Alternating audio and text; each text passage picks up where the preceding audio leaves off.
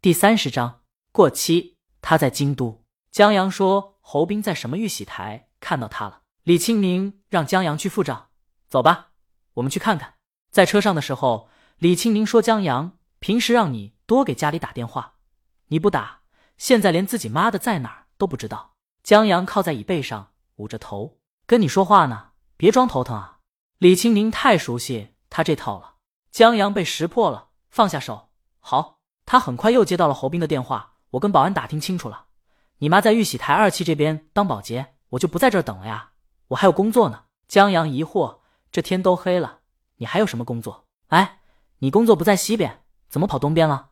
外勤，行，就这样了呀，我忙完早点回去。侯斌挂了电话，天上还下着淅淅沥沥的小雨。在以前的时候，江阳也坐车遇见过雨，那时候就觉得这个城市很陌生，冷冰冰的。跟他毫无关系。现在或许有了一个家的缘故，竟然觉得这个城市亲切起来。他忍不住摸了摸李青宁的手。李青宁娇嗔：“开车呢？玉玺台离公司不远，他们很快就到了。”江阳下车给他妈打电话，他妈的电话打不通，想进去，小区保安说这是高档小区，没卡不让进。江阳只能继续给他妈打电话，还是打不通。李青宁走过来：“怎么了？我妈不接电话。”江阳放下手机，告诉保安他妈的名字。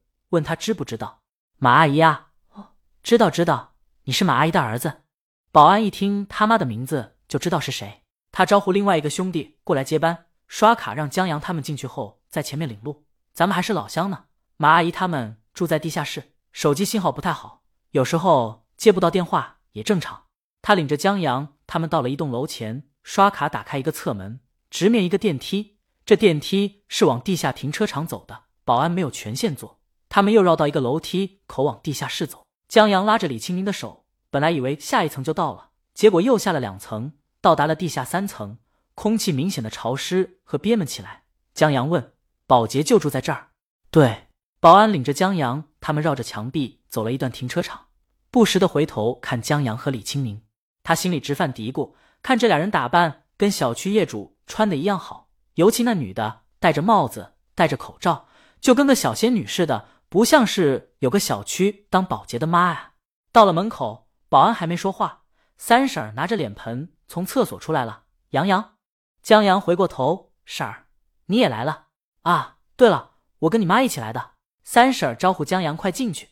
江阳谢过保安带路，保安不舍得一步三回头离开了。他们住的屋子离厕所不远，进去以后是一个小走廊，里面有三间屋子，潮湿的霉味儿让人怀疑这里能长出蘑菇。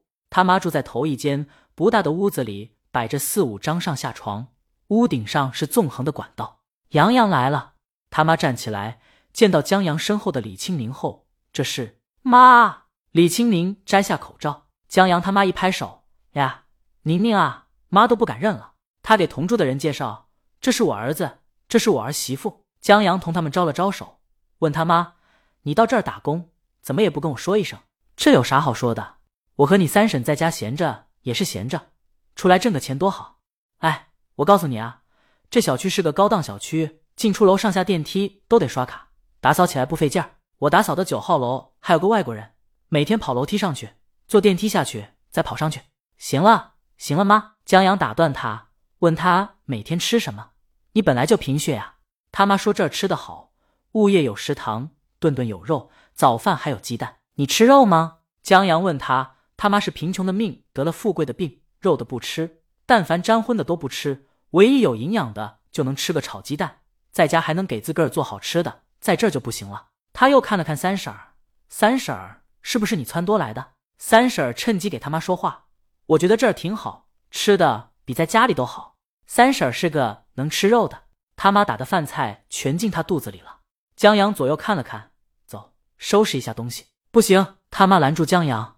我干了一个多月了，现在走了工资怎么办？江阳明白了，合着是他们过年离开后不久，他们俩就出来打工了。你们保密工作做得够好的，不愧是在村里搞情报工作的。不过身体要紧，就他这身体，为了半个月工资再干半个月，要是不小心把身体累垮了，就太不值得了。江阳执意让他妈走，他妈执意不走。至于三婶儿，是介于想走和不想走之间，他不想走。是这儿吃的真好，活儿还不是很重，想走是这儿挺没意思的，哪有在家自在？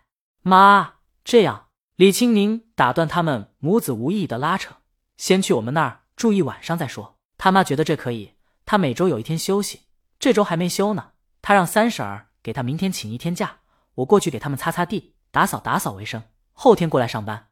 那我三婶儿恋恋不舍。